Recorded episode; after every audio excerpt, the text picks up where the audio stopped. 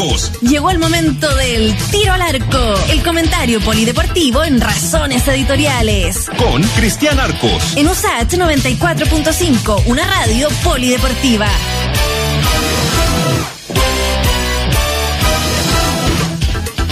Oiga, don Cristian Arcos, con Marcelo estamos asustados. Y no porque juegue la U más rato, sino por esta, por esta información de que hay un contagiado de COVID en la selección nacional. Sí, señor. ¿Cómo le va? ¿Qué tal? ¿Cómo está? Eh, día, día muy modio a nivel selección, Copa América y todo, y esto salió hace poco rato. Eh, manejamos la, la misma la misma información. Tú sabes que por motivos legales uno no puede dar la identidad de, del, de las personas, digamos, que, que tengan COVID, a menos que tengan cargos públicos, ¿no? Este no, no, es, no es el caso, pero eh, hasta ahora hay un caso confirmado, un caso confirmado, se realizaron exámenes PCR de todos los jugadores, como indica la, la rutina, tenían que hacerse igual hoy día. No hay otros jugadores con síntomas, esos resultados deberían estar por salir, si es que no han salido en los últimos minutos, como para ver si hay en la trazabilidad otros casos o contacto estrecho. Hasta ahora hablamos de un de un jugador eh, jugador muy importante, muy muy muy Ah, muy muy muy u- muy importante. Usted sabe el nombre, pero no lo puede Sí, decir sí. públicamente. Sí, claro. Pero un jugador muy importante, muy muy muy muy sea- muy muy muy importante. Un titular y titular. Sí. Y que no es, no es. Arturo Vidal, que también venía enfermo. es un titular titular. Es un titular. Mira, digamos que Arturo Vidal no va a jugar ninguno de los dos partidos. No, no va a poder jugar ni contra Argentina ni contra eh, Bolivia, lamentablemente. Eh, está complicado, está complicado el escenario, tiene que parar un equipo, un equipo nuevo, el jugador que está contagiado con COVID evidentemente se está haciendo la trazabilidad para ver si, si hay algún contacto estrecho. Yo no tengo info de contacto estrecho hasta ahora, no, no, no, no tengo. Uno presume que, que que quizás haya, ¿no? O sea, uno presume que quizás haya ahí un tema, de- lo que se considera contacto estrecho se han tomado como ba- harta eh, protocolos, o sea, por ejemplo, cuando cuando entrenan en el gimnasio entrenan separados, no, no son grupos grandes, nadie está al lado del otro, entonces ahí se evita un poquito el tema del contacto estrecho y es clave eh, el examen PCR que se ha realizado hoy día en la tarde y que debería dar resultados hoy por la noche, mañana en la mañana a más a más tardar. Es probable que, o sea, no, no es probable, el jugador que está contagiado no viaje a Argentina, o sea, es, es un hecho que no que no va a viajar. ¿Y Chile dónde está se están concentrando? ¿Llegaron todos ya los que juegan afuera? Llegaron todos, sí, sí, sí, faltaban, llegaron los últimos que estaban en, en Brasil, eh, que es Carlos Palacio, no, no, no, no había otro. Eh, estamos sentados aquí en un, como dicen los cronistas antiguos, en, un- en un hotel de del sector oriente de la capital. Eh, están en, eh, ahora Chile entra en la concentración hoy día, hasta ayer el equipo entrenaba y cada jugador se iba a su casa, no, no, no, entrenaron desde hace ya un par de días, a excepción de, de Brereton, que no tiene, que no tiene dónde quedarse, digamos, que se, queda- se estaba quedando en Pinturán, y algunos jugadores que venían de provincia, en algunos casos se están quedando en Pinturán, la mayoría se iban a su casa, ¿no? A su, a sus casas, y la concentración como tal partía hoy día. O sea, si alguien quiere cachar, por ejemplo, quién es el, el, el jugador, tendría que cachar quién no llega a Pinturán. ¿no? Y, y ahí podría Sí. ya empezar a, a, a determinar quién es quién es el jugador, pero pero es un futbolista muy importante de la selección, un titular indiscutido que, que lamentablemente no va a poder estar contra contra Mm. Argentina. Lo que a mí me, me preocupa es la trazabilidad, es, es si es el Mm. único jugador que, que va a estar fuera o, o Chile va a tener más bajas. Hasta ahora esa información yo no la tengo y, y Mm. por más que hayan rumores y todo, yo no me, puedo- no, no me voy a hacer cargo de rumores. Hasta ahora yo sé solo un caso, no sé no sé más. Nos escribe un auditor, no sé qué, qué le parece lo que señala él. Dice, eh, son irresponsables en el cuerpo técnico de la selección de los jugadores. Todas las demás selecciones están en burbujas, pero ellos, los choros, dice, intocables, salen igual. Este, ah, eh, eso me imagino porque eh, Arturo Vidal eh, salió, ¿no? fue ¿Verdad que fue a las carreras de caballo? Salieron, salieron todos, todos, pero pero sí, Vidal fue a las carreras el jueves pasado. Eh, yo no sé si lo hacen por choro o porque les dan permiso. ¿ah? Ahí yo no, no me meto, si a alguien le dan permiso irse para la casa, o sea, para la casa. O sea, no, no ahí no, no me meto mucho en eso porque lo porque lo desconozco. Eh, no todas las selecciones están concentradas, ¿ah? ojo también con ese con ese detalle, no, no están todos todos concentrados, hay varias que sí, pero pero algunas algunas no. Colombia no está concentrado, por ejemplo, Argentina empezó la concentración ayer y de hecho hoy día se integraron los últimos, tampoco estaban todos todos concentrados. Eh, sí, pero pero claro, hay jugadores que salen y, y, además, bueno, aquí nadie se quiere contagiar, ¿no? O sea, pero pero a veces hay que cuidarse un poco más. O sea, eh, Arturo estuvo en, sabemos que le apasiona el tema de los caballos y estuvo en el Club Hípico el, jueves, ¿no? También estuvo con, con los jugadores de su club el, el viernes, el Rodrigo Román, porque iban a, a empezar eh, el campeonato de la segunda profesional y, fue a, saludar a, a, los jugadores antes que viajaron a Valdivia, que jugaban en Valdivia. Mm. Y hay otros jugadores que, bueno, todos se fueron para su casa, en definitiva, menos los que los que viven fuera de Santiago y tenían que entrenar al día siguiente, ellos se quedaban en Pinturán, el caso de Alarcón, de Alarcón, el caso de Brereton, el, el, el inglés que está jugando por Chile. Oiga, Cristian, ¿y este titular que estaría contagiado, se contagió en Chile o llegó contagiado? Yo tengo la info que se contagió acá. Yo tengo la info que se contagió, la información que se contagió acá y mm. que presentó síntomas entre ayer y hoy día. Eh, y que se habría contagiado acá probablemente esto es súper relativo. Mira, yo tuve COVID y no sé dónde me contagié, para transparentarlo, digamos. Eh, se supone que te da entre 48 y 72 horas después del contagio, ¿no? Como para como para que habría sido a finales de la semana de la semana pasada. Mm. Eh, no, ha no ha salido todavía, a menos que en estos minutos haya salido un comunicado oficial de la selección, pero pero es, es, un hecho de que hay al menos un jugador un jugador contagiado. esa información la hemos corroborado y, todo, y como te digo, la identidad la sabemos, no la podemos decir, pero la gente se da cuenta al tiro, ¿ah? sí, obvio, obvio. si no lo ponen ah, es porque es contagiado. Lo, que decía yo, si no, si no está en Pintubrana y tiene la concentración, si no viaja a Argentina, bueno, van a cachar el tiro. ¿Y si se devuelve? ¿Dónde juega? Ah, no, porque tiene que hacer... tiene que hacer eh, cuarentena, claro. Tiene que hacer la cuarentena, la cuarentena acá. Oiga, entonces ya, eh, panorama oscuro, eh, jugamos contra Argentina ya y después eh, Bolivia acá y ya no vamos a tener a Vidal y este al menos otro jugador importante, al menos. Sí, claro, mira, dame un segundo que justo me está llegando un mensaje, esto no se debería hacer en radio, pero... No, pero, por supuesto que se puede hacer. Ahí yo le, hago los efectos especiales del WhatsApp. El WhatsApp parecido a fax. Sí, no, tenía que ver un poco con la con la burbuja. Son ciertas críticas aquí a la, a la burbuja a la burbuja sanitaria. Eh, sí, a ver, eh, Lazarte tenía pensado un equipo para jugar contra Argentina y un equipo para jugar contra Bolivia que eran parecidos, no no era el mismo equipo, pero eran parecidos. Eh, tiene que esperar obviamente los resultados y qué sé yo, y alguna lesión y jugar con tarjeta amarilla. Eh, todo esto se le va a ver un poco un poco trastocado. Tú sabes que Chile juega en Santiago del Estero. La, la selección, además ahí hay otro problema. La selección pidió que el partido se trasladara a Buenos Aires. Eh, porque al jugar en Santiago del Estero, Chile, no, Santiago del Estero tiene aeropuerto internacional, esto, es una, esto es, una, es una locura, una lecera, pero mm. eh, Santiago del Estero tiene aeropuerto internacional, pero está cerrado. Entonces Chile tiene que llegar a Buenos Aires y por protocolo se tiene que hacer examen PCR en Buenos Aires, en el aeropuerto, y esperar en el aeropuerto el resultado de los exámenes PCR y de ahí irse por tierra, que son dos horas y media, tres horas, a Santiago de, del Estero, en vez de haber hecho un vuelo Santiago-Chile, Santiago del Estero que, Chile tenía cómo hacerlo, digo, mm. tenía un charter, tenía todo eso como para hacerlo, pero no se lo permitió, no se lo permitió la Conmebol ni la, ni la FIFA porque el aeropuerto, eh, digamos, eh, que está eh, que se permitido es el de es el de Buenos Aires, entonces Chile dijo, bueno, si es el de Buenos Aires, jugamos en Buenos Aires. y le dijeron que no, que el partido se, se podía jugar en Santiago del, del Este. Una lecera, digamos, para porque además es sin público, entonces bueno, es decir, todo, todo mal. Ojalá, que no, no, marche todo mal esto el jueves. Y después Chile juega el martes contra, contra Bolivia. Muy bien. Y entre medio de todo este enredo está la Copa América que finalmente se va a jugar en un país que está tiene súper controlada la pandemia, ¿no? Y un presidente muy responsable llegó el llegó el alcalde de Nueva Delhi y dijo que era que era peligroso jugarlo en Brasil, ¿no? Era Qué increíble la Conmebol. ¿Cómo lo explica? Porque se han dado muchas teorías desde las políticas de apoyo a Bolsonaro hasta las económicas, ¿no? De todo lo que hay en juego en plata acá. Al final es lo económico, al final es lo económico. Eh, Brasil permitió esto que habíamos conversado, ¿no? Este, este, el tema de, de los impuestos. Ayer cuando se cayó Argentina, a lo que, lo que nosotros nos habían comentado era que la posibilidad de Chile era muy, muy grande. Cuando se cayó Argentina ayer, la posibilidad de Chile era muy grande de, organizarla. Pero Chile no se dio, el gobierno, no se dio el tema de los impuestos.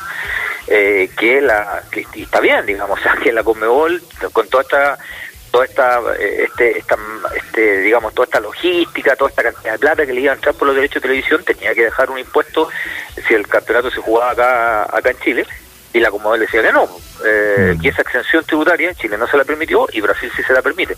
Entonces, al final, eh, al final es ahí. Ahora, aquí, hay, aquí también hay temas políticos. Hoy día cuando empezó la, la reunión a las 9 de la mañana de los presidentes de la, de la Conmebol, habían varios que estaban por no jugar la, la, Copa América. Estaba un par de dirigentes que estaban por no jugar la Copa América y al final de la reunión terminaron los 10, los 10 votando porque se hicieran Brasil.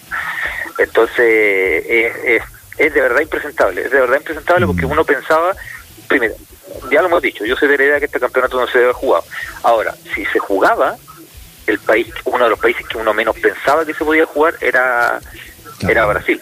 O sea, Brasil tiene 461 mil fallecidos, 16.5 millones de contagios y ayer hubo más de 79 mil casos nuevos.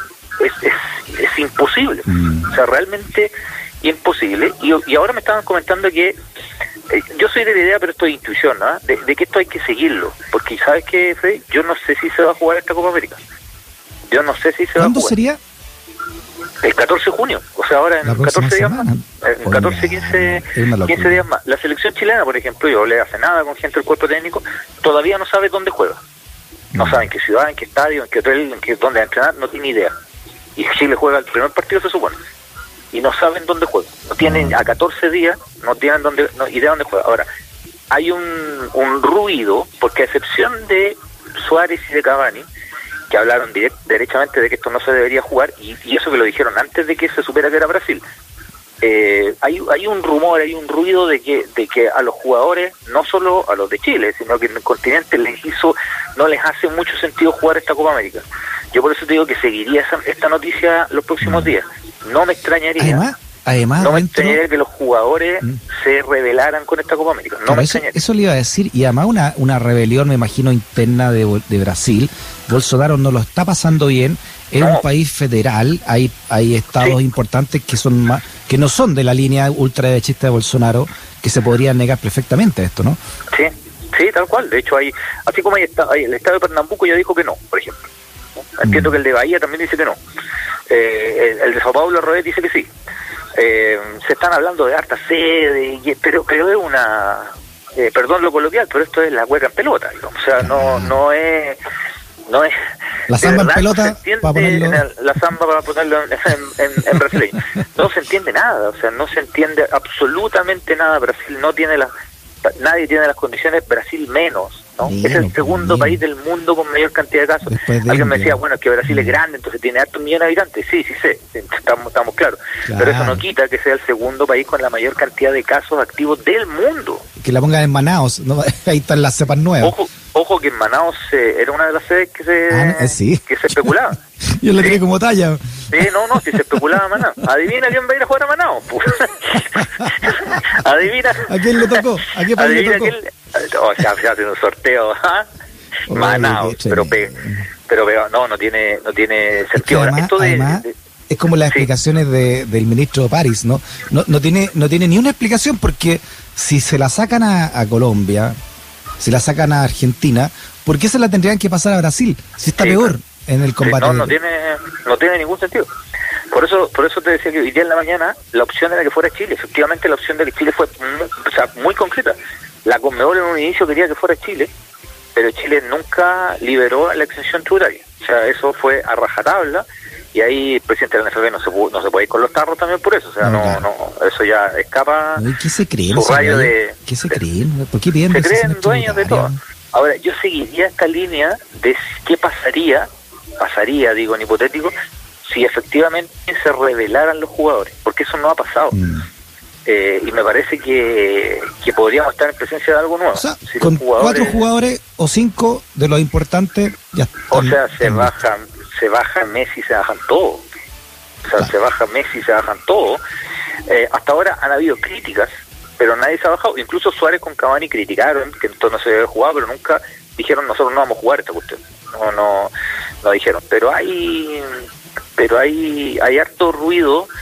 Yo, yo insisto, seguiría esta línea en los próximos días porque mm. mm, tengo ahí cierta info de que la Copa América no está tan, tan, tan segura que se realice. No. Oiga, ¿qué me puede decir del, del Chelsea, el nuevo campeón de Europa? No, hartas cosas. Harta... Primero, solo recordar que en estos mismos micrófonos le fuimos al Chelsea desde, desde el día de las semifinales. Es verdad. Sí, Usted le apostó al Chelsea, sí, es que hay un equipo que le podía ganar, eh, pero tenía que ver con que Tuchel es un técnico que, que, que le complica mucho la vida a Guardiola, ¿no? Ya. Eh, el Chelsea es un equipo, bueno, de Londres, es un equipo que gana su segunda Champions, es un equipo millonario desde el año 2003. ¿ah? Antes era un equipo, a ver, siempre ha sido ligado a la clase más pudiente de Londres, ¿Ah, pero sí? nunca fue un equipo poderoso. ¿ah? Ah. Eh, fíjate que el Chelsea es el único equipo de Londres que ha ganado la Champions. Hay equipos ingleses que la han ganado, pero el único de Londres que la ha ganado Ah, es el Chelsea. No la ha ganado el Arsenal, el Tottenham, el West Ham. Lo- Los, de la ciudad no, no, no la han ganado. Y resulta que el año 2003 se lo compra Roman Abramovich, que es este empresario de petróleo eh, ruso. Eh, hay muchos rumores respecto a cómo ha hecho la fortuna Abramovich, pero pero original, formalmente es un ¿Es amigo empresario- Putin o no es amigo Putin? Es amigo, Ah, sí. ya, déjeme hasta ahí. No, Sí, no más preguntas, no. señor juez. Claro, claro. Bueno, él compra el equipo, compra el equipo y en un minuto empieza a invertirle muchas lucas, pero pero hace una mezcla, ¿no? Invierte muchas lucas, pero también hace ciertas apuestas. Por ejemplo, contratar a Mourinho, que si bien había ganado la Champions con el Porto, no era un técnico de la primera línea mundial y lo convierte en un técnico de la primera línea mundial y empieza a ganar torneos locales y gana torneos con, con Mourinho, gana torneos con Ancelotti, gana con Conte, bueno y ahora con, con Thomas Tuchel gana gana la Champions. Y lo que quería destacar ahí es, un par de figuras, ¿no? Y una de ellas es la de María Granaiskova. Eh, ella es la directora central del Chelsea. Tú sabes que la directora del club es, un- es una mujer. Abramovich trabajaba con ella en esta empresa de petróleo. Ella es una, ella es rusa también, igual que él, de origen canadiense. Sus padres son, son canadienses, ella se cría en Canadá. Eh, y la lleva a trabajar a Londres. Y ella se queda en Londres mientras Abramovich va y viene, ¿no? Él, él tiene residencia en Rusia y va y, y viene en Londres. Pero ella en rigor es la que maneja el Chelsea hace mucho rato. Y ella es la encargada de las contrataciones, y ella es la encargada del tema de los fichajes, la política deportiva, la política económica, y es conocida como la, la mujer de hierro del fútbol europeo, Mira. porque porque es muy discreta además, ella no da entrevistas, no da entrevistas, Ah, casi no mira. sale en fotos, no va mucho al estadio, es más, eh, aparecen las presentaciones de los grandes jugadores o los grandes contratos, pero la persona que manda en el Chelsea, aparte del dueño, después del dueño es ella. No, no hay nadie que mande más que y de hecho ella contrata a Peter Sech, que era un ex arquero del Chelsea, jugó en el Arsenal también harto tiempo, fue compañero de Alexis, lo contrata como director deportivo. Y bueno, ellos contratan a Thomas Tuchel y ahí hablo de otro de los personajes importantes en esto, que es el alemán Thomas Tuchel, que es un tipo de 47 años, que fue futbolista, discreto, ma- mm, discreto, jugó en el Augsburgo, se retiró muy joven por una lesión, y fíjate que empezó a dirigir en el Augsburgo y de ahí para adelante siguió la huella de Klopp. ¿En qué sentido? Jürgen Klopp, técnico del Liverpool, su- ¿Mm? su primer equipo fue el Mainz. Cuando se fue del Mainz, contratan a Tuchel, a Tuchel. Eh, Klopp se fue al Dortmund. Cuando se va del Dortmund al Liverpool, contratan a Tuchel para el Dortmund. O sea, va ocupando los lugares que va dejando Jürgen Klopp. Eh, bueno, y después se va al PSG, llega a la final de la, de la Champions y la pierde, y ahora llega a, a un Chelsea donde lo hizo jugar eh, increíblemente increíblemente bien. Es un técnico que le costó mucho, de hecho él cuenta que en sus inicios él tuvo que trabajar de garzón eh, y al mismo tiempo que era técnico de inferiores porque las lucas no, no, no le daban. Y es un, un técnico que, es muy estratega, ¿no? Tiene toda esta cosa media de, de los dibujos, de los diseños, tiene unas formas de entrenar bien, para los que les gusta mucho el fútbol pueden buscar, son verdaderos virales que tiene él en, Ah, sí. en YouTube de, de ciertas charlas técnicas que son muy, son muy ¿Y qué- interesantes. ¿En qué cree usted que pasó el triunfo? Porque eh, si uno miró al primer tiempo, el, el dominio, al menos de, de- de- de- del equipo de, de Guardiola, era mucho mayor, ¿no? Del el Eh, City eh, sí, sobre sí. el Chelsea. Lo que pasa es que yo creo que el, el, eh, Tuchel tiene algo que a mí me gusta mucho, reconozco que me gusta mucho, que es que le- él entiende que el juego directo no siempre es juego de ataque. Hacer juego directo no significa atacar, atacar, atacar, atacar todo el rato. El juego directo también en ocasiones es defender. ¿no? Mm. Eh, y si bien es cierto, el City tuvo mucho más la pelota y todo, no tuvo tantas ocasiones como el Chelsea. Y en ese sentido el plan del Chelsea parecía ser mucho más colectivo que el del City. El City es un equipo que juega muy bien, siempre, o casi siempre, eh, que se crea ocasiones de gol, en esta ocasión no se generó tanta, y es un equipo que probablemente en una campaña de liga, eh, de, de campeonato largo, es probablemente que salga, si no sale campeón va a salir segundo, porque es un equipo que juega muy bien, ah, ofensivamente y todo. pero en las llaves de un partido me parece que ahí se lo plantea mejor el Chelsea. Tiene un juego mucho más colectivo entre, entre sus líneas y tuvo, y ahí voy a hablar de uno de los personajes, tuvo una figura excluyente para mi gusto que es N'Golo Kanté, el francés, este chiquitito francés que mide un metro sesenta y ocho, eh, que también tiene una historia increíble, hijo de inmigrantes de Mali, a, a, Kanté lo echaron de todos los equipos donde estaba por chico, mide un metro sesenta y ocho, en Europa un metro sesenta y ocho no jugáis ni alta caraca, digamos, o sea, lo echaron de todos lados por chico, por chico, por chico, eh, juega en la tercera división de Francia, en el Caen, cacha el nombre del equipo, se llama Caen, eh, y lo ve el Leicester. Y Canté se va a esa campaña histórica del Leicester, esa campaña donde el Leicester no tenía cómo y sale campeón. Bueno, una de las grandes figuras de ese equipo era, era Canté, a quien le ofrecieron jugar por la selección de Mali, y él dijo que no, porque él era francés, él nació en París y todo. Y hoy día, Canté, fíjate que ha, ha sido campeón del mundo, campeón de Champions, campeón de Europa League y campeón de Liga con dos equipos distintos, con el Chelsea con el Leicester. Lo que hace no un es, buen no es mala la entrenador. ¿eh? Lo que hace un buen entrenador, ¿eh? También. Sí, claro. Bueno, Ah. Tuchel, siempre volvemos a lo mismo, ¿no? Tú, eh, Preguntáis por la influencia de Tuchel y la influencia de Tuchel son, son Jürgen Klopp y Marcelo Bielsa. O sea, volvemos a, lo, a los Sí. anti se enojan por estas cuestiones, pero No, ¿qué querés que la? Si- Pero ¿quién puede ser? ¿Quién puede ser anti-Bielsa? No, sí hay. Pero es que bueno, en internet, oye, otro día hablaba con No, Freire. sí, algunos, algunos colegas míos también. Ah, colegas que- también. Sí, pues gozan cuando Bielsa le da mal. Y, ¿Pero por qué? y- ¿qué, quieren, ¿Qué quieren que le haga? Si Tuchel admira a Bielsa, ¿qué voy a hacer? Y Guardiola también, ¿qué quieren que haga? Muy bien. Me, me acaba de mandar ya el, el sticker de Pablo Escobar, Emilia Aguilar, la jefa, así que tengo que En despedirlo. un, en un ¿La U? juega la U, ¿eh? La U a las ocho y media, ¿verdad? A las ocho y media contra el Ya. italiano en, en Rancagua y seguiremos bien atentos a lo que pasa con la selección porque pueden haber noticias catastróficas en las próximas horas. Claro, que ese contagiado realmente tenga mucho más contactos directos. Es claro. Ya. Claro, por ahí, por ahí. va. Ya, Cristian, Ojalá, ojalá que no. Vale, abrazote grande, que esté bien. que estén bien. Chau. Chao.